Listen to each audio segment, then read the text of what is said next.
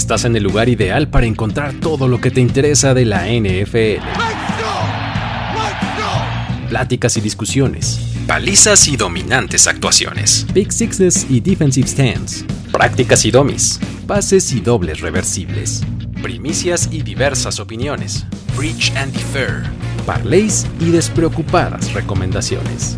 Predicciones y diferencias de puntos. Pizzas y drinks. Pasión y diversión. Primero y Diez. El podcast. El podcast. La NFL dentro y fuera del campo. Amigos, amigas, la NFC North es en general una división que tiene cuatro equipos de los que yo creo que poco se ha hablado de manera profunda. Nos hemos quedado en que si Aaron Rodgers se parece a Nicolas Cage, en que si este, que sí, cosas por el estilo, ¿no? Pero realmente no nos hemos puesto a analizar muy a fondo este, estos equipos y lo que pueden traernos hacia 2022. Y por eso vamos a hacer este previo. Estoy aquí, Luis Obregón, reunido con Jorge Tinajero. ¿Cómo estás? ¿Qué tal, Luis? La, primera carcajada del día, la verdad es que eh, había estado medio movido, no había tenido oportunidad de, relajarme y justamente cuando tenemos estos shows es cuando creo que llega la relajación porque es bien bonito hablar de, la NFL. Y bien dices, creo que eh, merece su, oportunidad y su espacio porque hay historias muy interesantes rumbo a la siguiente temporada en esta división.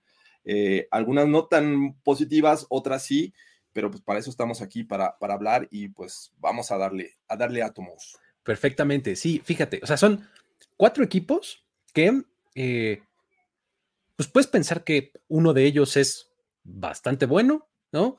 Otro no tienes mucha idea y otros dos, ay, hasta medio duele, ¿no? Un poquito, pero este, vamos a seguir el, orden que hemos establecido en los dos anteriores. Vamos, vámonos por eh, orden alfabético de, su nickname. Y este, empezaremos con los Bears. Que es la única división que si vas por ciudad o vas por nickname es el mismo orden. ¿eh? Es el mismo orden, es una chulada. Es, sí, es cierto. Es, sí, efectivamente. Vámonos con los Bears. ¿No? Este, eh, bienvenidos de vuelta acá, los que están conectados. ¿Dónde has estado, Juan Daniel? Eso te iba a decir, como que cuatro meses sin escucharlos. ¿Qué hubo? eso me parece, o sea, me ofende muchísimo, pero lo voy a tomar, como dijera el Lorax, ¿no? ¿No? Este, ok. Pero bueno, eh, um, qué bueno que ya estás de vuelta, mi querido aquí, Juan Daniel. Eh, um, los Bears son uno de esos rosters que medio dices, ay, mis ojos cuando lo empiezas a ver, ¿no? Este, ¿Qué cosa? Eh, ¿Por dónde empezamos con los Bears? ¿En dónde pones el dedo para decir, mira, aquí está su fortaleza? Su fortaleza, wow, eh, vaya que me costó trabajo eh, encontrar una fortaleza. quiero creer que los cambios son positivos y que ahora que, pues ya no va a estar Matt Nagy, podría ser algo en donde ellos podrían encontrar fortaleza. Es una oportunidad para un nuevo comienzo, un nuevo comienzo con un coreback joven, eh, pero aún así, con todos los temas de, falta de selecciones altas, eh, pérdida de talento, porque se les fueron jugadores importantes, eh, es bien difícil encontrar algo positivo para estos Bears rumbo a 2022, ¿no? Y si tengo que apuntar algo es eso, el cambio de, dirección que va a tener, y me parece que podría encontrar un rumbo, y creo que vamos a hablar de ello con el tema del head coaching y el resto del staff. Sí, creo que a nivel roster, una unidad como tal o algo así, me cuesta también mucho, mucho trabajo apuntar a uno en específico. Me parece que, eh, pues un poco la secundaria es lo que por lo menos lo veo y digo, mm, bueno, ándale pues, te voy a dar el beneficio de la duda, ¿no? Por lo menos, ¿no? Con esta combinación de Eddie Jackson, eh, que por algunos ah, tal vez un par de temporadas, fue mi safety favorito de la NFL, Eddie Jackson. es bueno, sí. Estaba impresionante. Después se vino como un poco para abajo, no sé por qué. Ahora, este, eh, creo que el nuevo esquema le puede beneficiar. Eh, y tienen un par de jugadores jóvenes, ¿no? Hay Kyler Gordon y, y Jaquan Brisker que, este, que por lo menos tienen promesa, ¿no? Entonces, por, por lo menos digo, eso, órale, va. Te compro la defensiva secundaria, ¿no? Eh, eso sería como que su fortaleza. Ahora, ¿cuál es su punto débil? porque hablar del, este, del roster completo, pues está complicado, ¿no? Pero ¿cuál dirías que es como el dedo en la llaga? Me parece que el dedo en la llaga podría ser la línea ofensiva. Eh, me parece que no, no me inspira mucha confianza, sobre todo en cambiando de, dirección, ¿no? Porque tienes un coreback novato, tienes un coreback que, el año pasado eh, tuvo su oportunidad, que sale mucho de la bolsa de protección porque la presión es fuerte, precisamente porque la, línea me parece que no protege lo indispensable y, creo que se confían demasiado en, esa situación, ¿no? Se recargan mucho en, que eh, este Justin Fields tiene la habilidad para salir por piernas, pero bueno, es, repito, es un coreback joven eh, y además, pues necesitas protegerlo pese a su habilidad por piernas. La línea ofensiva es lo que menos me, me gustan de estos Bears. Y, estuvo, es que todo mi punto es, su offseason me pareció medio negligente. O sea, como que no se, no se empeñaron mucho en, mejorarlo, ¿no? O sea, eh, en la línea ofensiva, pues se trajeron algunas selecciones, pero tardías, o sea, quinta, sexta ronda, ¿no? O sea, no era como para realmente viste que la temporada pasada le sufriste en eso y bueno, vamos a mejorarlo. No.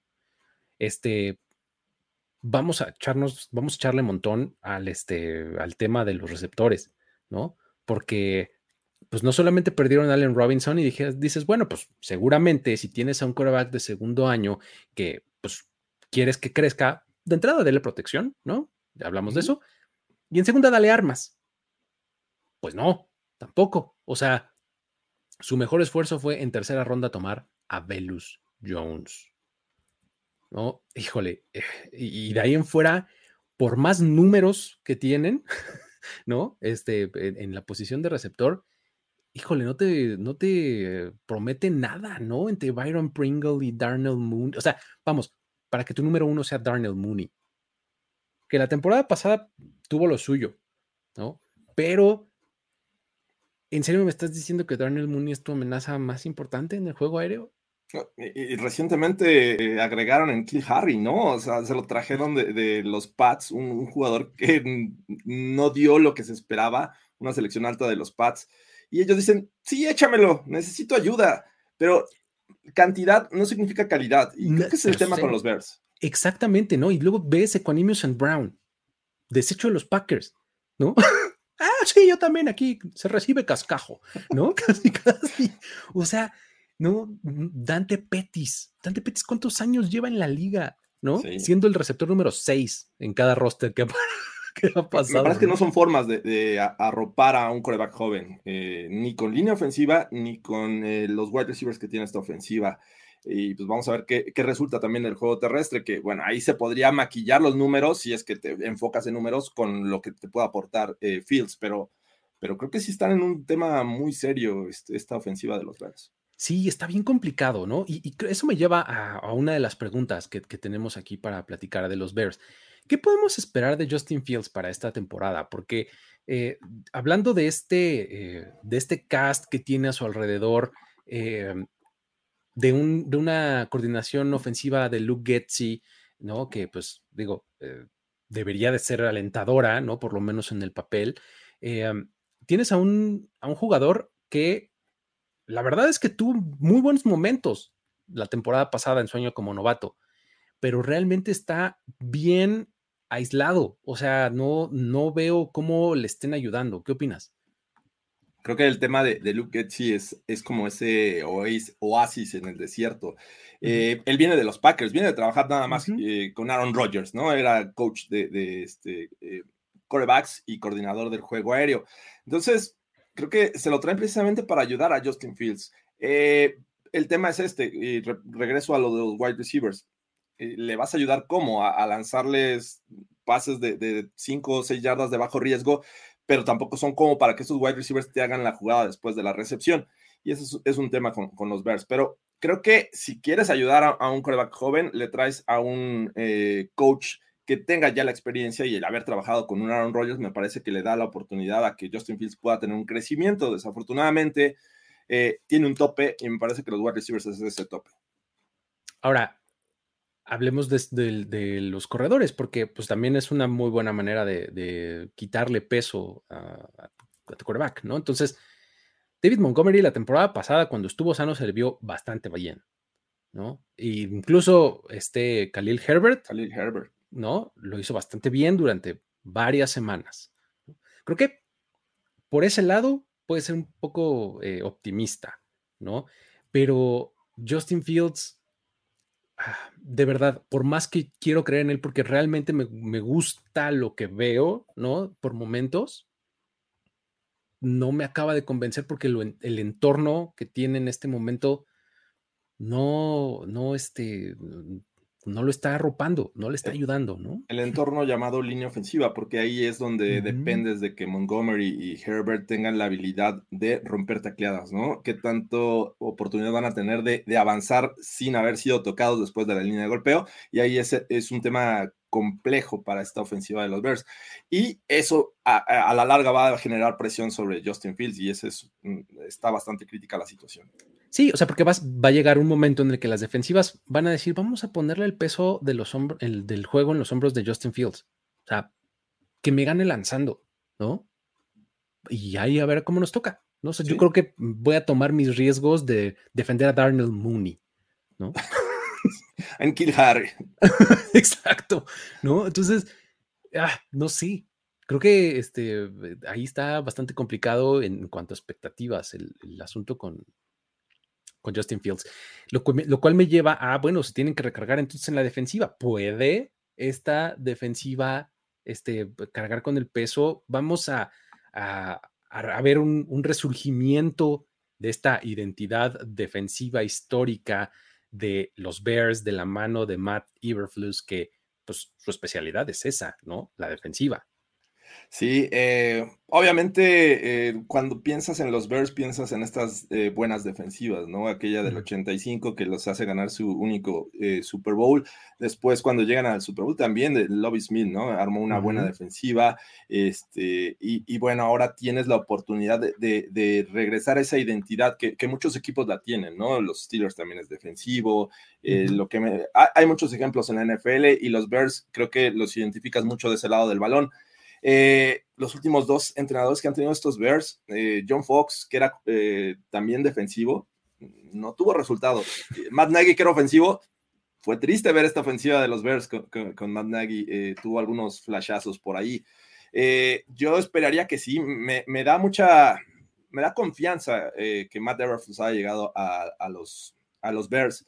Sin embargo, me parece que el material humano en este momento no es tan, eh, tan confiable como para decir inmediatamente va, va a haber un cambio. Creo que Ujú. hay que tener paciencia con esta defensiva, donde ya mencionábamos a Eddie Jackson como uno de sus mejores hombres, eh, Roquan Smith también, y por ahí Robert Quinn, que ya es un veterano, pero bueno, creo que ha, ha brillado los últimos, las últimas temporadas, ha hecho cosas interesantes.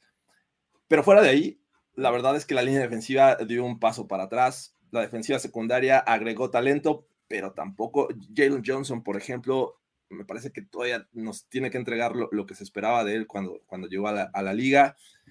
Eh, es complicado que, que este cambio de, o la recuperación de esta identidad llegue de forma inmediata. Creo que le va a costar trabajo. Sí, y mira, puedes, puedes hacer algunos, algunas conexiones, conexiones medio retorcidas, fíjate. Eh, no, no tanto, pero bueno. Matt Eberflus es aprendiz de este, um, eh, um, ah, se me acaba de ir su nombre, viejito, peloncito, eh, pe- 016 en Detroit. eh, um, Ah, eh, este, Rod Marinelli. Rod Marinelli. Marinelli. Ajá, Ujú. Rod Marinelli, ¿no? Él es aprendiz de Rod Marinelli, que a su vez estuvo en ese staff de coacheo de Lobby Smith en 2006, ¿no? Ok. La- el, el estilo de defensiva, pues, o sea, no solamente esa conexión en- a nivel personal, pues, de, de staff, sino filosóficamente es el mismo tipo de defensiva. Es una defensiva súper sencilla, simple, ¿no? Hasta cierto punto, en donde es run and chase, ¿no? O sea, voy a poner a mis jugadores en una posición bastante cómoda, no rebuscada, muy fácil para que identifiquen el balón y persigan, ¿no? Eh, cargar con cuatro hombres, campo arriba, ¿no? O sea, nada de que blitz exóticos y coberturas complicadas, no, no, no, simple. Pongo a mis jugadores en lugares para que reaccionen y vayan rápido hacia el balón, ¿no? Y justamente ahí es donde caigo a, a Roquan Smith. Creo que puede ser un elementazo en esta defensiva, ¿no? Porque justamente ese es su juego, correr de lado a lado, ser rapidísimo, ¿no? Sí, es muy rápido. El problema es que está medio emberrinchado con su contrato, ¿no? Y este, empezó el training camp en este, physically unable to perform, este, y pues bueno, vamos a ver hasta dónde llega esta situación, pero me parece que si puede sacarle provecho a Rock, a Smith, va a ser un elementazo en esta defensiva, porque ve, de dónde viene Iberflus, de los Colts, en donde tenía un tal Darius Leonard, que bueno, ahora ya es Shaq, o ¿cómo era? Este, dijo que su segundo nombre, ¿no? Sí, sí, sí, ya. Este, prometo aprendérmelo. Sí, supongo que son los, perks que tiene de ser famoso, ¿no? Te puedes cambiar el nombre y no pasa nada. Algún día voy a dejar de llamarme Jorge, muchachos. Exactamente. Así, un día les voy a decir, no, ya no soy, ya soy Alberto. Mi abuelo sale, así, mi abuelo era Alberto. Llámenme John. Este, pero bueno, este, a lo que me refiero es eso, o sea, tuvo un muy buen linebacker y lo llevó a ser una superestrella. O sea, no me extrañaría que si se resuelven las cosas con, con Roquan Smith, Roquan Smith fuera el nuevo super linebacker del NFL porque tiene esas habilidades y se prestan perfecto para este esquema. Sí, entiendo. Eh, entiendo el punto, pero me parece eh, que está en una isla eh, Smith. no, es el hombre defensiva. y si quisieras ponerlo en estas funciones que regularmente aplica Rod Marinelli, que aplicó este eh, Matt Eberflus en, los Colts, necesitas un linebacker alto, un linebacker que pueda ir este, a lo profundo, en ocasiones mezclarlo con Tampa 2, me parece. Y creo que Rockwell Smith es más outside linebacker para este tipo de defensivas, pero bueno, o sea, no le quito el talento, eh, no niego el talento que tiene Smith. Shaquille Leonard, tuve que buscarlo. ¿Shaquille? sí, porque es, su middle name, o sea, es su, segundo nombre, pues. ¿Para qué confundir a la gente? Para los amigos es Darius. es como la payasada esa de que ya, no, es Kelsey, es Kels. Sácate a la. No, bien, muchachos. Pero bueno, muy bien. Este, ah, así está el asunto con los Bears. No sé si tengas alguna cosa más que agregar o nos movemos al siguiente. No, ya hablaremos este, al final de las expectativas de este equipo. Perfecto. Vámonos entonces a los Detroit Lions. A ver, los Detroit Lions, si nos vamos al roster, eh, pues también puedes encontrar mucha cosa que dices, ah, no sé qué esperar de esto, esto puede estar bien, pero puede salir espectacularmente mal. Eh, es uno de esos equipos que, me causa poca certeza, ¿no? Este, no sé qué, qué opines tú. yo tengo muy clara cuál es su fortaleza principal. Tú, a ver, aviéntame una. Me parece que la línea ofensiva es una de sus fortalezas. Totalmente. A mí me parece que su línea ofensiva es este equipo. Sí, y además, digo, eh, para agregar otra, otra razón, creo que puedes argumentar que hay talento en varias posiciones de estos Lions, eh, que alguno no ha alcanzado el potencial que se esperaba, eh, sobre todo la defensiva, y que también hay promesas, hay promesas y creo que han hecho adiciones importantes en los últimos drafts. pero sin, sin, duda, creo que la línea ofensiva es la base del éxito de estos Lions en 2022 y eso le ayuda mucho a su coreback, le ayuda mucho al juego terrestre, que por cierto tienen un par de, running backs que me parecen eh, buenos, y el talento que ya agregaron este cuerpo de wide receivers. O sea, por donde me digas, e incluso uno de los mejores eh, Titans para mi gusto en este momento en la liga, que, que es Hawkins. Sí, eh, tienen por lo menos promesa, ¿no? A, nivel roster. Eso está bien. Y sí, su línea ofensiva a mí me parece de las mejores, incluso a nivel nombres y talento y demás de la NFL. Me parece que tienen una súper, súper línea ofensiva. Y es difícil que un equipo con una buena línea ofensiva tenga, o sea, sea el, peor de la liga.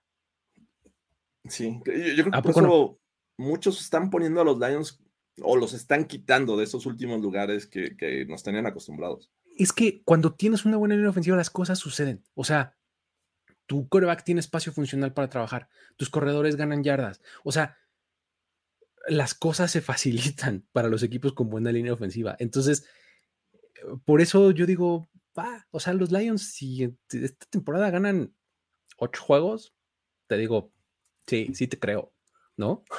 o sea, en una de esas, ¿no? O sea, digo, habría que hacer el análisis del calendario y demás, pero yo digo, te puedo creer cómo los Lions se mantienen en los juegos y, dan este, pelea más allá de por el espíritu luchón que tuvieron la temporada pasada, ¿no? Sí, sí, estoy de acuerdo. Eh, está más tiempo tu ofensiva en el terreno de juego, tu defensiva descansa. Eh, la verdad es que yo también estoy en, la misma sintonía en el que estos Lions no pueden ser un equipo tan malo como lo fue en la temporada pasada. Creo que van a despuntar y esto es gracias a la línea ofensiva. Totalmente, totalmente, ¿no? Y, eh, si me apuras, lo puedo llevar un poco también a la línea defensiva, ¿eh? O sea, su línea defensiva también me gusta. Y cuando tienes línea ofensiva y línea defensiva de buen nivel, en serio no hay manera de que seas un pésimo equipo. O sea, podrás ser mediano, podrás, este, no de élite, lo que quieras, pero no eres un mal equipo. Y eso a mí me pasa con estos, eh, con estos Lions, ¿no? Eh, pero bueno, en el, en el opuesto extremo de este espectro, ¿qué es lo que te deja más dudas? ¿Qué crees que es su punto débil?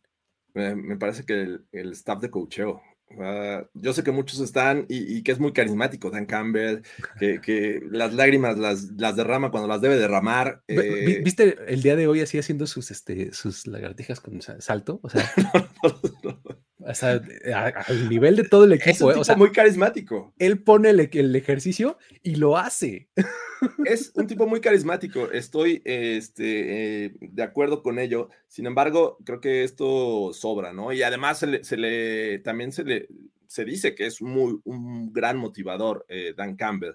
el tema es que ah, tienes que complementarlo con estrategia, tienes que complementarlo con, con inteligencia o fútbol IQ eh, y creo que ahí es donde me cuesta trabajo eh, confiar en este head coach, que esta temporada, para mi gusto, se le agotan los pretextos, ¿no? La, temporada pasada es un equipo nuevo, agarraron a, tuvimos que mandar a Matt Stafford, eh, ya no quería estar aquí, se fue, agarramos a Jared Goff, trabajé con lo que tenía, pero ahora la verdad es que el talento que tiene Dan Campbell a su disposición es interesante. Cambió de, dirección su, su, ofensiva, ¿no? Ya este, eh, estaba Lynn, me parece, como coordinador ofensivo y ahora pues ya, ya no está, va a estar el, señor Ben Johnson. Eh, y, creo que ese, el, si no sabe utilizar ese talento que tienen los Lions, me parece que va a ser un desperdicio total. Sí, sí, sí. Eh, pues es que es eso, o sea, justamente tienes todo el potencial ahí, pues, ¿no? Entonces, si no se ocupa, entonces al que vas a voltear a ver va a ser a él, ¿no? Interesante ese asunto. Yo me iría por este. Mm, su defensiva secundaria, oye. ¿Qué onda? La defensiva este secundaria. Mm. Es que sabes cuál es el asunto que estoy muy decepcionado de Jeff Okuda. Eh, sí, ese es un gran tema. Jeff Okuda. ¿No? Que me parecía increíble prospecto de draft. Realmente increíble. Y pues llegó a perderse absolutamente, ¿no? Ahí a, a los Lions. ¿Te acuerdas que lo comentábamos en alguno de los programas anteriores? O sea, si eres un muy buen, ah, cuando hablábamos de Atlanta, si eres un muy buen corner, pero estás en una muy mala situación, en una muy mala defensiva, pues los quarterbacks simplemente te evitan y listo. Eres totalmente irrelevante. ¿no? Sí, sí, sí. Un poco por ahí podría estar el asunto con Jeff Okuda. Em, y pues la verdad es que tú ves al resto del, roster y al resto de los jugadores de la profundidad que tienen en la, en la defensiva secundaria y no me encanta. Y aquí llega eh, el elemento Aaron Glenn, ¿no? Que es el coordinador defensivo, que estaba escuchando incluso una, entrevista con él en el podcast de Adam Schefter de esta semana, estuvo ahí con él. Me llamó mucho la atención lo que decía, ¿no? O sea, hablaba pues justo de su defensiva secundaria y demás. Y, ¿no? Su especialidad. Ajá. O sea, un poco de coach talk, ¿no? O sea, te, te, dice lo que tiene que decirte, pero dio dos, tres buenos este, perlas ahí este, de, cómo, de cómo su defensiva secundaria podía ser eficiente porque eh, decía algo de las tres Ds, algo así como eh, disrupt, eh, defend and... No me acuerdo, eran tres Ds, pues, pero que eran en tres momentos diferentes de la ruta, ¿no? O sea, tienes que sacar al receptor de su lugar. Desde Luego ponerte entre el balón y el receptor y al final, este, defender el pase, ¿no? Este, o, hacer la tacleada, ¿no? Entonces, este, está interesante porque justo Aaron Glenn tiene esa especialidad, la defensiva secundaria. Entonces, a pesar de que es, pues, mi mayor duda, al mismo tiempo digo, bueno, su llegada podría ponerle algo de cambio, ¿no? A la situación. Podría aportar, eh, sí, pero sin duda creo que el tema de Okuda eh, es una gran mancha en esta defensiva secundaria, aunque te podría decir, bueno, pero tienen a, eh, Melifongu, este, un, safety que podría ah, contribuir. Mike Hughes llegó de, los Chiefs, no se me hace tan, no, no, se me hace un jugador malo, tampoco es de la élite de la liga, pero bueno, ahí está. Entonces, podría encontrar tal vez algunas razones para decirte, no es tan malo, pero sí, creo que ya viéndolo de forma global, forma general, eh, estoy de acuerdo. Creo que la defensiva secundaria es un factor de riesgo, pero creo que Aaron Glenn, con su especialidad, podría darle un, giro diferente. Una, una vueltecita, ¿no? Exactamente. Ahora, quedándonos en este staff de cocheo, y ya lo mencionabas hace un momento, eh, Dan Campbell está ya un poco en una situación en donde pues ahora sí dame resultados, ¿no? O sea, ya no basta con el espíritu, se le acaban los pretextos desde tu punto de vista, lo mencionabas hace, hace un momento, ¿no? O sea, eh, creo que entrando a su segundo año, tenemos justamente que ver mejores resultados, si no, ¿empezará a calentarse su asiento o qué, qué opinas? Ah, Mira, están en una situación eh, compleja estos Lions por lo que ya hablamos, ¿no? Cuando tienes un, al menos una base sólida que, puede ser el inicio de una nueva era, como hablamos con la línea ofensiva, como tiene talento en, el cuerpo de receptores, eh, seleccionar un alto, un wide receiver, eh, tienes herramientas para hacer brillar esta ofensiva, incluso teniendo a Jared Goff, que muchos desconfían en él, pero al final de cuentas es un tipo que ha tenido experiencia, llegó al Super Bowl, tuvo sus momentos, aunque Goff, para mi gusto, necesitas darle un sistema ofensivo muy amigable para él, muy de, jugadores que te generen yardas después de la recepción, y los Lions lo tienen. O sea, es, es una situación que a mí me gusta de esta ofensiva. Entonces ahí dices, ya no vas a tener pretextos a la ofensiva. La defensiva podría tener sus problemas, pero creo que con, con Aaron Glenn podríamos ver una historia diferente. Eh, y, repito, creo que necesito ver este, esta situación de, de, en la marcha hacer ajustes y que puedas salir adelante. Y es algo que quiero ver con, Dan Campbell. No sé si este año eh, se le acabe el tiempo, sin embargo, bueno, de no tener una gran temporada, y por gran temporada creo que ganar la mitad me parecería un gran cambio de estos Lions. Tan increíble. Si estuviera ganando el 25% de, de, los juegos en la temporada, me parece que sí estaría en, aprietos, eh, porque al final de cuentas hay mucha gente que motiva, pero creo que a Dan Campbell le hace falta un poquito más de, de fútbol IQ. Sí, y creo que el, asunto es que em, la temporada pasada podías abogar mucho por él, ¿no? Así de, mira, este no tiene nadie, y puro joven, y no sé qué, ¿no? O sea, hoy día, pues tu roster luce, luce mejor, la verdad. Ya hablamos bien de sus líneas, ofensiva y defensiva. Este, sigue teniendo el talento joven. O sea, como que Jared Goff, este, puede ser como su su último pretexto, por así decirlo, pero la verdad es que tampoco está tan mal, pues, ¿no? Jared Goff, o sea. Sí, no, o sea, yo tampoco creo que esté tan mal. Y además está en una situación, me parece también compleja, en el sentido de que, ok, no funcionó Jared Goff, eh, vamos a hacer un cambio de, coreback, vamos el próximo año por un, por un coreback novato, y ahí es donde tengo la posibilidad también de darle un giro en el coaching, ¿no? Eh, o sea, se puede ir con, con el tema Jared Goff.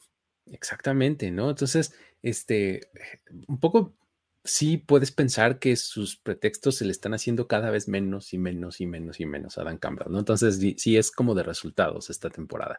Y, bien dices, ¿eh? o sea, no es Super Bowl, pues, pero, o sea, sí ver una mejora significativa en el récord, creo que tiene que ser la expectativa con él, ¿no? Sí. Pero bueno, justamente este último pretexto que decíamos, Jared Goff, ¿qué hacemos con este hombre? Porque, o sea, eh, puede de plano encontrar una nueva dirección, un segundo aire en su carrera, este hombre, porque este, nota al pie, qué cosa, super big win su pareja, no sé si la hayas visto. Uf, qué chica, no sabes, es modelo de SI, de Sports Illustrated, de su, este, de, esta edición de, de swimsuit que sacan cada año. Ok. Y durante el, este, este el off-season, así los momentos más bajos, junio y demás, se la pasaban en Los Cabos y pues el Instagram de Jared Goff y de ella, así todo el tiempo en la playa, no qué cosa. Ahí está ganando Jared Goff. Me parece increíble. Es un ganador fuera del terreno de juego, me queda claro. Sí. El tema es si lo va a hacer dentro del terreno de juego. ¿Cómo lo ves? Y, creo que tiene las herramientas. Hace rato, bueno, ya eh, por enésima ocasión mencionamos la línea ofensiva. Eh, lo va a agradecer eternamente Jared Goff. Tiene dos muy buenos eh, running backs, me parece. Esta mancuerna que, que formaron con Jamal Williams y DeAndre Swift, me parece que se complementan muy bien. Eh, y ahí ya tienes un potencial buen juego terrestre. Pero a esto le sumas jugadores que se han añadido a estos Lions, como, como DJ Chark, como el novato Jameson Williams, Amon Rosen Brown, y dos jugadores que me parece que les das el balón en la yarda, en, la línea de golpeo y te generan yardas como, como Calif Raymond. Eh, le, tienes a, Josh Reynolds, que ya lo conoce, eh, lo conoció ahí en los Rams.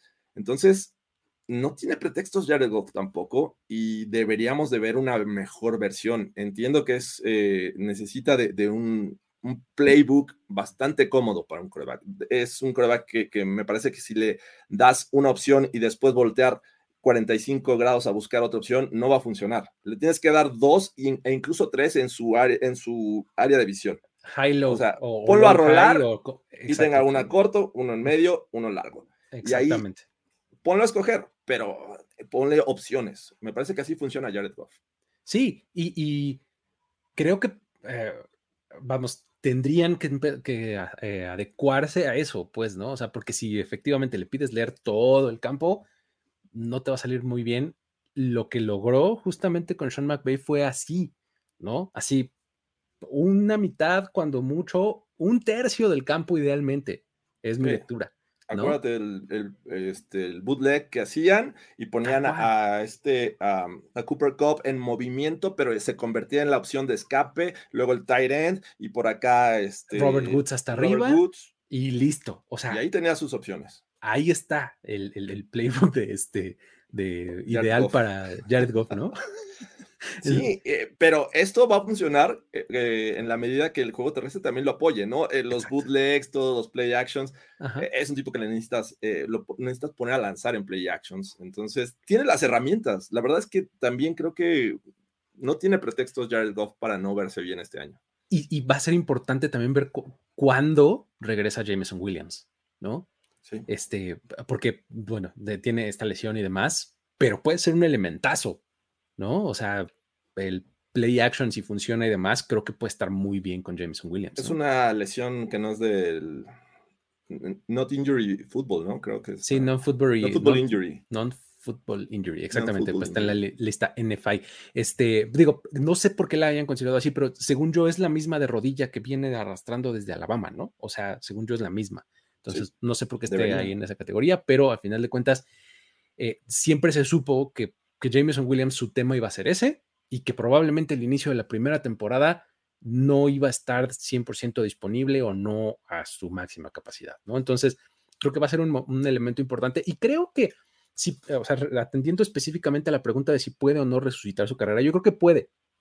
Nada más tiene que encontrar la manera de hacerlo porque tampoco podemos olvidar que, el contrato de Jared Goff no es eterno.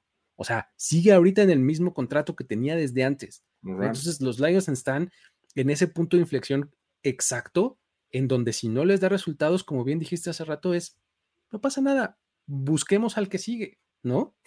Tenemos una base joven sólida, necesita un mejor coach, necesita un mejor coreback y pues vámonos para el futuro. Sí, es, es complejo para Goff, pero sí, o sea,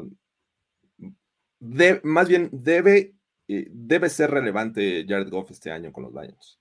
Sí, sí, creo que es este, va a ser mucho de lo que de lo que puedan conseguir más allá de lo que ya hablamos de esta base que les puede dar su línea ofensiva. Este, digamos que el, siguiente bloque del Lego se los va a dar Jared Goff, ¿no? y sin hablar de TJ Hawkinson, ¿eh? que ahí, ahí está también. Exactamente, ahí está. Muy bien. Entonces, ya lo saben, amigos, este, si les interesan esas cosas, pues, este, eh, busquen ahí en Instagram Kristen Harper y, este, y luego me agradecen. Dice Jesús Niebla, pero imagínense que por suerte se meten a playoffs. ¿Qué hacemos con Goff? pues todo bien, ¿no? O sea, ¿qué, qué haces? Qué bien, dale otro contrato a Jared Goff. Sí, estaba viendo ahorita el, asunto de su contrato, está viviendo en la extensión que le dieron este, los Rams, ¿no? Este, que se le acaba en 2024 el contrato, pero tiene varias, o sea, tiene varios momentos de salida, pues, en donde puedes eh, hacerlo más manejable, ¿no? Pero bueno, este, um, así está el asunto con los Lions. Luego, vámonos con los Vikings, ¿no? No, perdón, los Packers. Los Packers, Green Bay Packers. Eh, híjole, los Packers son este equipo que encuentra maneras de ser muy bueno sin ser llamativo.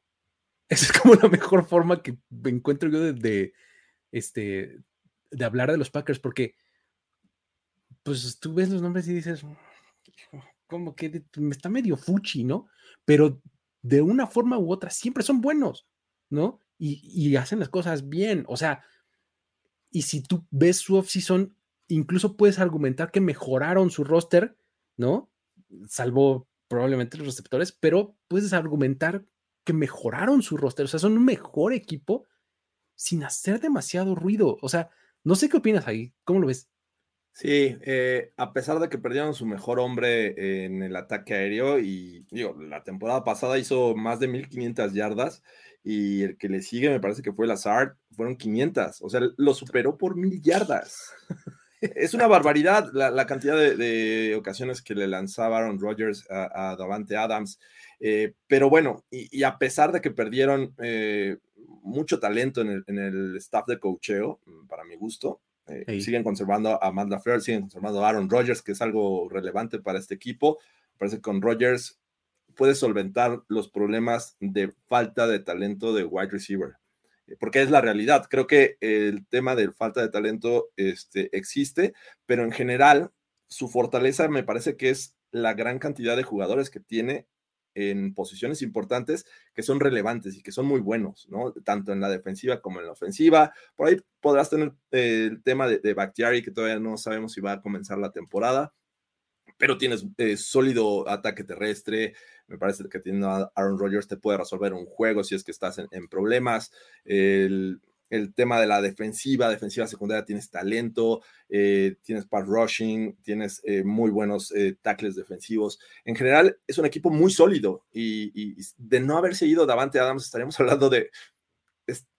Es, muy probable que vayan a regresar al Super Bowl. O sea, otra vez tenerlos ahí, porque con Matt LaFleur no han bajado de 13 victorias. Está muy impresionante ese asunto, ¿no? O sea, y es, es una mezcla bien interesante, ¿no? La de LeFleur eh, Rogers, ¿no? Me parece que esa es su gran fortaleza. O sea, esa es la manera en la que, o sea, como que los dos pilares sobre lo que todo lo demás se sostiene. O sea, si quitas uno de estos dos componentes, siento como que se te cae la pirámide de, este, de naipes, ¿no? Este, porque, insisto, tú ves su roster y dices, ay, no estoy seguro pero acaban siendo muy buenos, según yo, por esos dos pilares que tienen, ¿no? Rogers LaFleur, ¿no? Entonces, ahí yo pondría eh, eh, mi dedo para señalar su fortaleza. Eh, y está bien interesante porque durante la semana pasada o esta, creo que fue esta semana, salieron los, los coreback tiers de Mike Sando, que ya son como una tradición en la NFL, ¿no? De, de, donde han salido todos estos quotes de que si Lamar Jackson no es un coreback uno todo esto.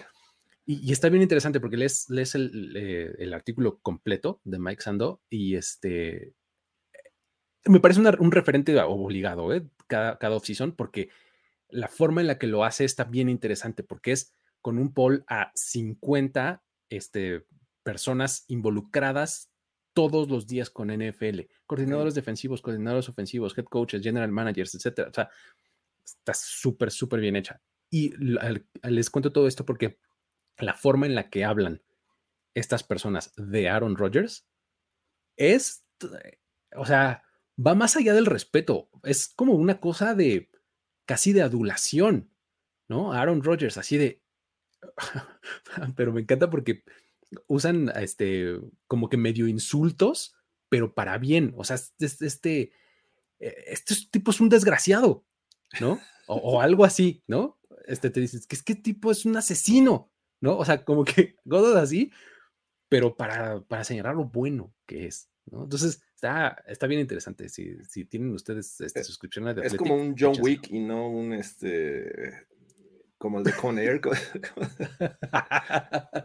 más, bien es un John Wick, pero es un John Wick sin su arma favorita, o sea, le quitaron su pistola.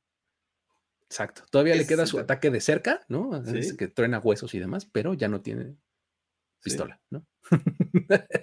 Va a ser una buena, una buena este, analogía. Eh, sí, estoy de acuerdo. Muy bien. Este, ahora, ¿dónde está la debilidad de los Packers? ¿Cuál es el talón de Aquiles? Ah, el talón de Aquiles de los Packers. Eh, creo que lo mencionaba hace rato, ¿no? Donde menos confianza te genera, lo voy a poner en esos términos, donde menos confianza, eh, creo que es en los wide receivers, ¿no? Se va Davante, ¿no? Adams, que te queda Sammy Watkins, te queda este, Allen Lazard, te queda Randall Cobb, entre Watkins y, Cobb, pues creo que son tipos que ya tienen camino recorrido en la NFL. Eh, pero ninguno, el que me digas, ya aunque Christian Watson eh, fue una selección que me gusta mucho para estos Packers, nadie es Davante Adams en este momento en este, en este roster. Entonces, tampoco podrías apuntar hacia los wide receivers porque tampoco es el gran talento de la liga, ¿no? En, este equipo. Eh, y siento que es, es lo que genera más dudas de este equipo. Sin embargo, bueno, el resto lo podrías compensar de alguna manera, ¿no? Tanto con coaching como con tu coreback, y eso es lo que yo esperaría que pase con este equipo. Y creo que nos da pie, yo, estoy ahí en, eso, en eso mismo, y nos da pie a esta pregunta. Entonces, ¿quién va a ser el que, reciba eh, los pases de Aaron Rodgers? O sea, si ya nos dijiste hace rato, eran 1500 contra 500, o sea, 1500 yardas de Devante Adams contra 500 de Allen Lazard, este, pues no sé si escuchaste hace rato la, declaración de Aaron Rodgers, pero cuando vas de un Hall of Famer a otro Hall of Famer, porque le regresó la de Davante Adams, ¿no? Ah. o sea, pasar de Davante Adams a Allen Nazar. este, ¿sí se los va a llevar él? ¿O, va a ser eh, Christian Watson, que por cierto empezó lesionado el training camp? Este, ¿quién va a ser? ¿Cómo ves? Pues yo apuntaría que tendría que ser Allen Lazard eh, Robert Tonian. No, incluso Randall Cobb, entre ellos dos, porque son los jugadores que ya conocen a Aaron Rodgers, ya han estado con él, ya, ya conocen bien cuál es la forma de lanzar de Aaron Rodgers, que yo siento que es de los quarterbacks más, que, que, más cuesta trabajo para un receptor eh, atrapar sus pases, porque lanza balazos, eh, aunque los ponen en el lugar, me parece que van con gran fuerza, que a muchos wide receivers les cuesta trabajo, ¿no? encontrar a Aaron Rodgers a su eh, wide receiver favorito, me parece que es complicado y de una temporada a otra, me parece que si, si fueras nuevo en este roster, sería mucho trabajo. Sin embargo, pues, tienes a Allen Lazard, tienes a Randall Cobb, dos jugadores que ya lo conocen, y por ahí podría ser el camino de, de, Aaron Rodgers en lo que está Watson, por ejemplo, en lo que Sammy Watkins se acopla a este equipo porque, y, aunque estuviera Sammy Watkins, tampoco me inspira mucha confianza, entonces... Hay, hay un nombre por ahí que es medio un sleeper para mí, que es Amari Rogers. Amari Rogers llegó al equipo la temporada pasada y se me hace que le pasó esto que estás mencionando. Para empezar, no encontró tiempo de juego, ¿no? Este, porque prefirieron darle, no, y prefirieron darle tiempo de juego a Randall Cobb, ¿no?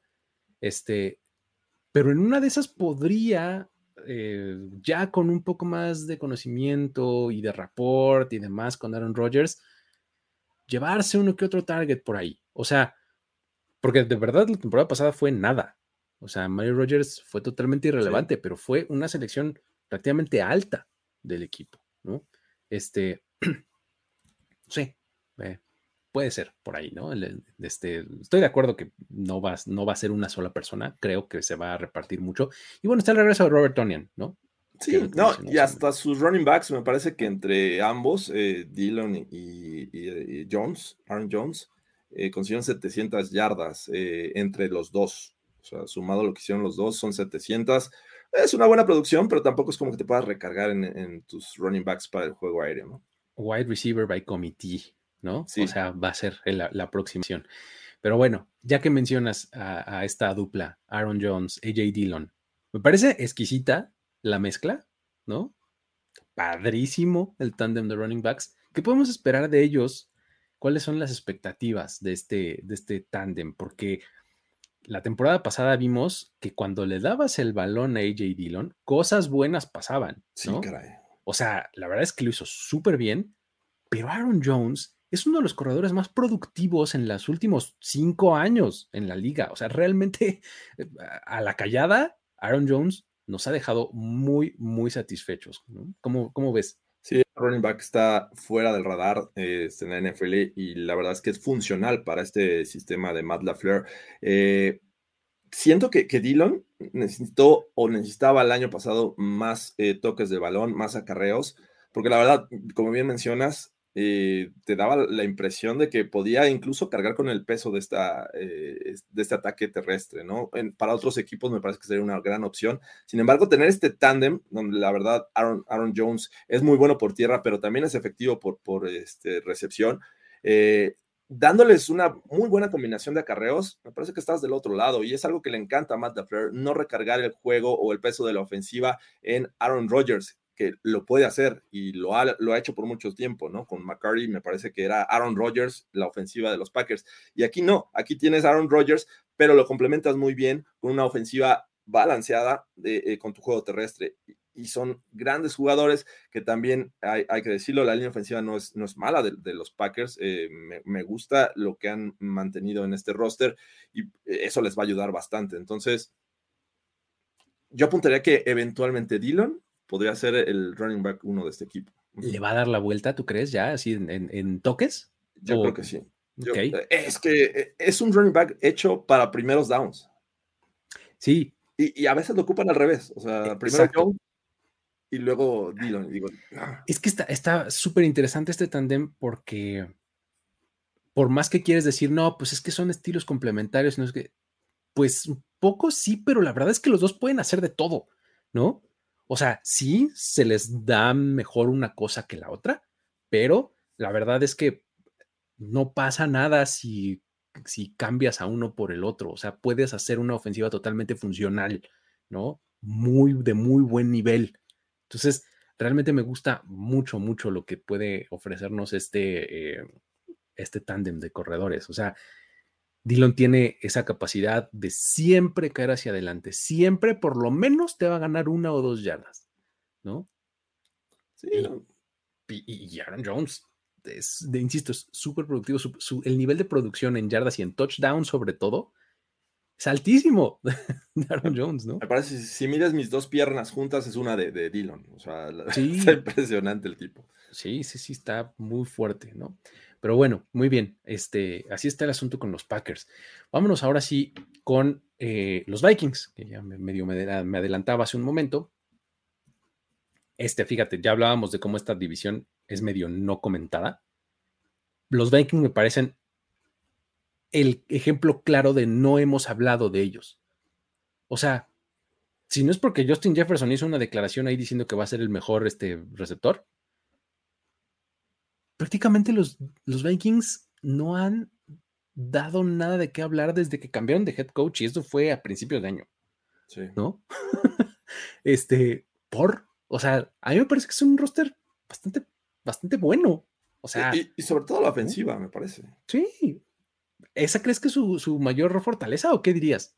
Eh, tienen playmakers, o sea, este equipo tiene playmakers, tiene eh, un gran running back como Darwin Cook, eh, Justin Jefferson, que, me parece que ya hablaremos de él un poquito más adelante, Adam Thielen, me parece que lo que vimos el año pasado de Kirk Cousins me gusta, pero pues obviamente se le fue Clint Kubiak este año, pero llega Kevin O'Connell, con una mentalidad a la Sean McVay, que creo que eso le va a beneficiar. Y estos Vikings con esta ofensiva, me parece que han estado abajo del radar. O sea, nadie los ve, nadie este, se da cuenta de ellos, pero tienen un potencial, sobre todo ofensivo, aunque no me gusta tanto la, línea ofensiva, pero creo que se compensa con otras cosas, como ya lo mencioné.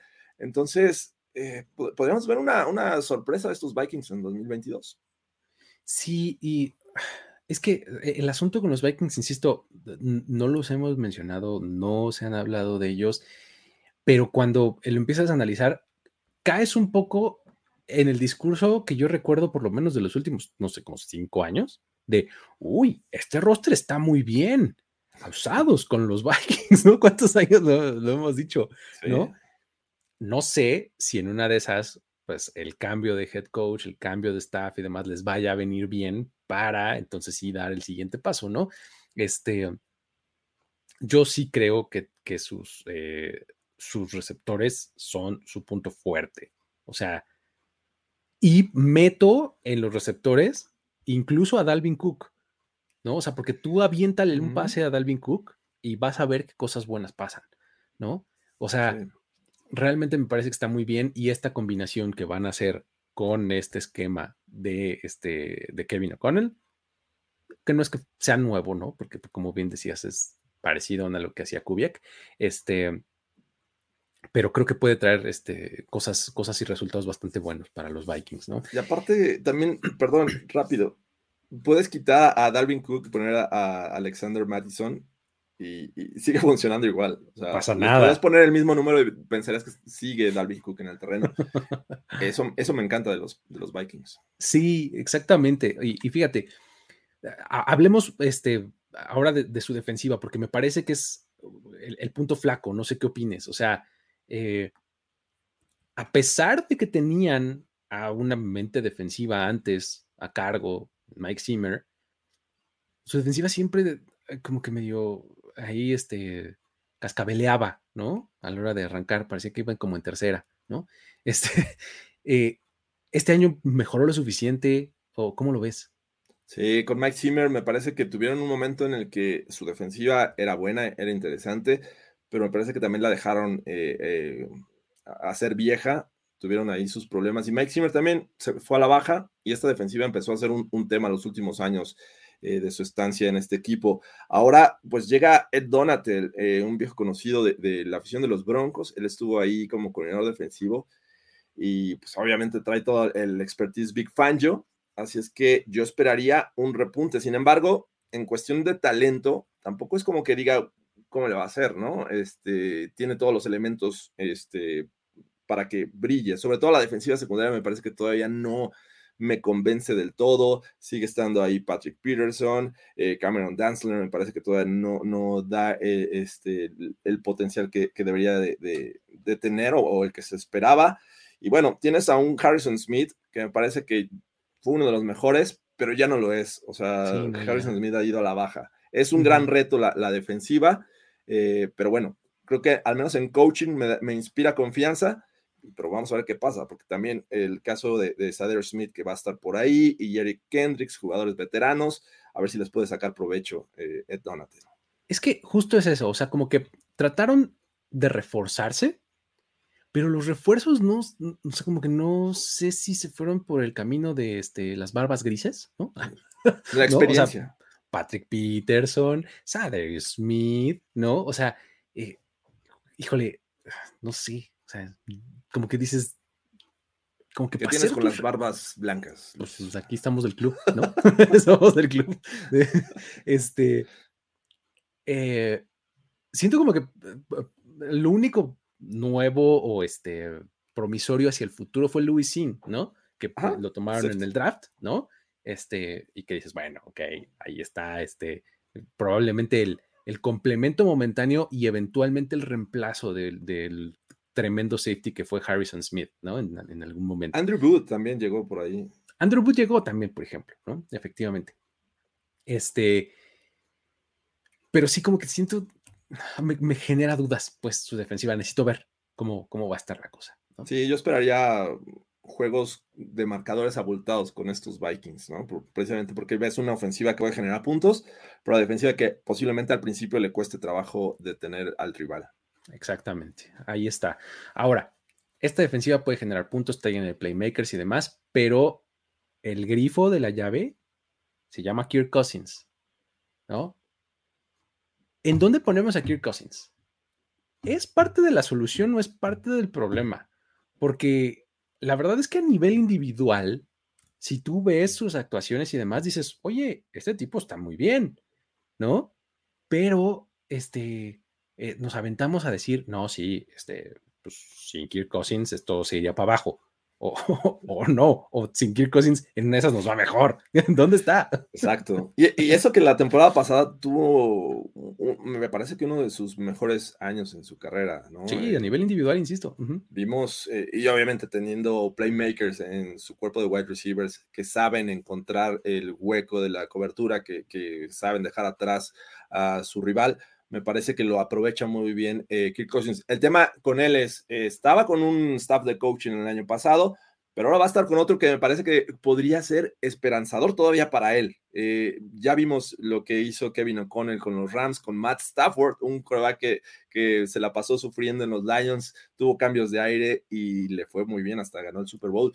No quiero decir que los Vikings vayan a ganar el Super Bowl, sin embargo, creo que son cosas, son factores que, le van a ayudar a Kirk Cousins todavía a ser mejor, eh, a tener un esquema todavía más amigable para él y, tener una ofensiva mucho más poderosa. Creo que va a ser parte de la solución Kirk Cousins este 2022. Yo siempre he pensado que es, eh, si tienes a Kirk Cousins como tu quarterback, eh, hay varias cosas que, que, están peor seguramente en tu roster. ¿no?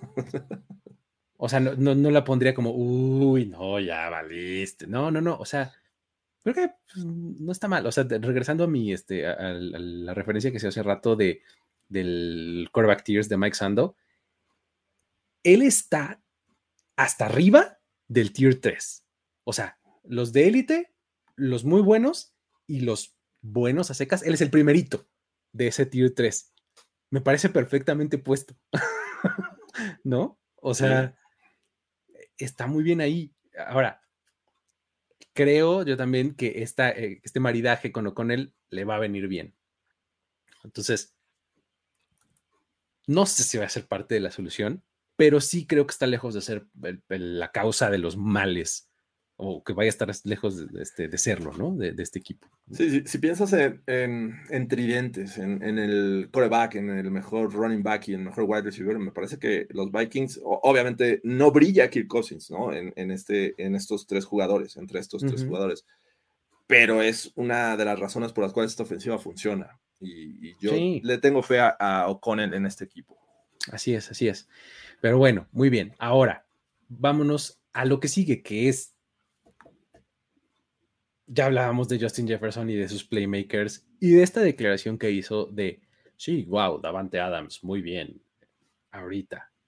Pero espérense al final del año y yo voy a ser el mejor receptor de la liga. ¿Le creemos a Justin Jefferson? O sea, está en estos universos este, de producción, talento y demás como para decir, Justin Jefferson es el mejor receptor de la liga. ¿Cómo lo ves? Yo sí estoy all in con, Justin Jefferson en que va a terminar siendo el mejor wide receiver. Eh, ya hablaré en su momento de Davante Adams y, y Carl cuando lleguemos a esta división AFC West, pero me parece que mm, llegó a, decir quién es Stephon Dix en este equipo. Nadie se acuerda de Stephon Dix, ¿no? Eh, haz tus berrinches, vete donde quieras. Llegó Justin Jefferson y demostró que es un, un muy buen wide receiver en esta liga, que además se entendió muy rápido con Kirk Cousins le pone el, balón en, donde, en el lugar en donde debe de ser y él genera las yardas después de la recepción. Tiene una gran capacidad para correr rutas, velocidad, eh, buenas manos, tiene todos los elementos para, para, triunfar, ¿no? Davante Adams tiene un cambio eh, de equipo, sí llega con Carr, pero bueno, Creo que ya después hablaré de, las razones por las cuales creo que no va a brillar este 2022 como lo hacía con los Packers. Pero Justin Jefferson le das continuidad y le das un levantón con este sistema ofensivo que va a llegar a, este equipo. Yo sí estoy all in con, Justin Jefferson. Es que además, digo, eh, yo no sé si en algún momento me hayan eh, escuchado, leído o lo que sea, declarar en mi memoria a Justin Jefferson, pero lo hago seguido. O sea, a mí me encanta lo que hace Justin Jefferson. Me parece impresionante, así, todo, de, todo a todo, ¿no?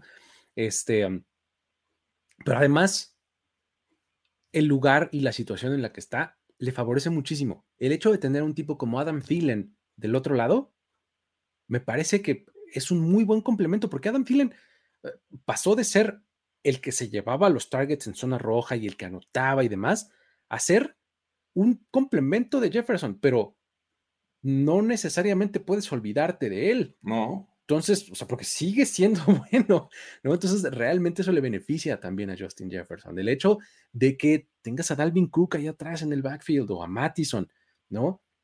Pues no es como que podamos destinar todos nuestros recursos a cubrirte porque en una de esas le dan el balón ahí cortito al corredor y nos hace muchísimo daño. O sea, me parece que Justin Jefferson tiene todo para convertirse en el mejor receptor de la liga.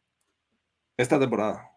Sí, ya, Exacto. Sí, sí, sí, de ya, ¿no? Realmente me parece que puede lograrlo. O sea, y, Davante Adams, eh, pues digo, no le puedes faltar al respeto así de fácil. No, no, puedo decir que va a ser el peor, no, no. Exactamente, pero me parece que Justin Jefferson sí le puede comer el mandado bien, ¿no? Entonces, está interesante. Perfecto. Ahora, habiendo hablado ya de los cuatro equipos que tenemos en, esta división, tratemos de un poco predecir el, orden en el que van a terminar, ¿no? Eh, del 1 al 4 y eh, más o menos pensar en un rango de victorias que nos pueden eh, entregar. Ok, voy a empezar por el sótano. Creo que los Bears está muy cantado para mí que, que terminen en el fondo de esta división. Creo que los Lions van a ganar más juegos de lo que pensamos, pero no va a ser suficiente, obviamente, para, llegar a playoffs. Van a quedar en tercero. Eh, y después los Vikings en segundo y los Packers. Creo que aún no veo que los Vikings le puedan quitar el campeonato divisional. Sin embargo, sí veo dos equipos de, playoffs y, potencialmente los, bueno, los Packers como campeón divisional y posiblemente los Vikings. El orden me parece eh, eh, que estamos de acuerdo, o sea, lo tengo igual. Este, ¿qué pensamos de los Bears? ¿Pueden ganar? o sea, ¿podrían incluso ser el peor equipo de la liga en récord? ¿O no están tan mal? Um, el peor de la liga no creo. Eh, para mí es muy claro que va a quedar en, la americana. Eh, pero van a estar cerca. Y si ganan. ¿Tres? O bueno, bottom tres. 3-4, me parece que eh, ese es lo que yo esperaría de los Bears. Mm, por muy bien, creo que cinco juegos. Hijo, y cinco juegos está generoso. Es que a mí, de verdad los Bears no me inspiran nada. Nada. O sea, son de esos equipos que, ah, digo, uno, cuando ve los rosters, como que de repente le causan emociones positivas, ¿no? Así de, ay, mira, qué pa Con los Bears no me pasa. O sea, poquito con Rock Smith y ya. ¿No? Este, sí, está muy triste. Ahora, los Lions efectivamente creo que van a ganar varios juegos. O sea, 6, 7. 7, 8. 8, la te digo, va. O sea, 8 te digo, va. Un 8, 9. Ok. Sí. Siendo un poquito más conservadores y realistas, te diría 6, 7, ¿no? 6, 7 partidos por ahí. Y, son buenos, ¿eh? 6, 7 también. Digo, de una vez. ¿Hace cuánto que los Lions no, este, tienen un pick fuera del top 10? Fuera del top 5 del draft, ¿no? Insisto, si vemos a los Lions teniendo relevancia en el juego de Thanksgiving, así de ya no, o sea, están jugando por, por mantenerse ahí, ¿no? Un buen Thanksgiving podrían tener los Lions esta temporada. Oye, con, algo de relevancia, por lo menos en el resultado, porque ya sabías que iban a perder y que no iba a pasar nada. ¿Los Lions le ganan los dos a los Bears? Sí, sí. Ok. Sí. Y le sacan uno a cualquiera de, eh, a los Vikings o a los Packers. Sí, lo veo. O sea, 3-3 en la división. Lo veo sucediendo. Y llevas tres victorias, exactamente. ¿No? Me parece que, está lograble. Pero bueno, de ahí, los Vikings, ¿son equipo de playoffs? Yo creo que tienen la posibilidad. Es que el tema en la, conferencia nacional mm, no veo tanta competencia como en la americana. Entonces, yo, pensaría que los Vikings podrían estar ahí en, playoffs en 2022. Yo creo que se meten. Yo creo que se meten a playoffs los Vikings. O sea, me, gusta. Me gusta como para que lo logren. Este. Um, necesitarían a fuerza entonces, ¿qué? 10 victorias, ¿no? sí, al menos unas 10. Y ya 10, dices, estás rascando Difícil. Ajá. Estás metiendo en problemas. 10, 11. Exacto. Y, los Packers que, oh, híjole, otra vez 13, las, las 13 de rigor para Matt Punto, sí, es que está bien difícil ir en contra de esas 13 victorias. Eh, pon tú que 12, pero, o sea, estás muy cercano a la meta. O sea, vas a estar ahí. Así es. Pues bueno, muy bien. Con esto entonces eh, llegamos al final de esta emisión. Muchísimas gracias a todos los que estuvieron aquí comentando y demás. Este, um, todo, eh, todos ustedes sus comentarios y demás eh, hicieron un poquito más entretenido y llevadero. Los que los vean después también déjenos acá abajo qué opinan, su proyección, su predicción de cómo va a acabar este asunto. Y eh, pues déjenos un like en la plataforma de video que ustedes lo consuman. Y también si lo hacen en formato de audio, también hagan lo mismo. Hay un rate, review, este, subscribe, follow, lo que sea que se haga en esa plataforma. Con eso, Jorge Tinajero, nos vemos. Gracias. Hasta la próxima. Bye bye. Esto fue Primero y Diez, el podcast. El podcast.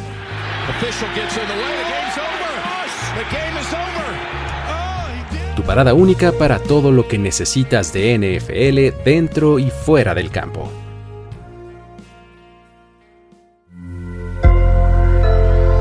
Sonoro. With the Lucky Land slots, you can get lucky just about anywhere. This is your captain speaking. Uh, we've got clear runway and the weather's fine, but we're just going to circle up here a while and uh, get lucky. No, no, nothing like that. It's just these cash prizes add up quick. So I suggest you sit back, keep your tray table upright, and start getting lucky. Play for free at LuckyLandSlots.com. Are you feeling lucky? No purchase necessary. Void where prohibited by law. 18 plus terms and conditions apply. See website for details.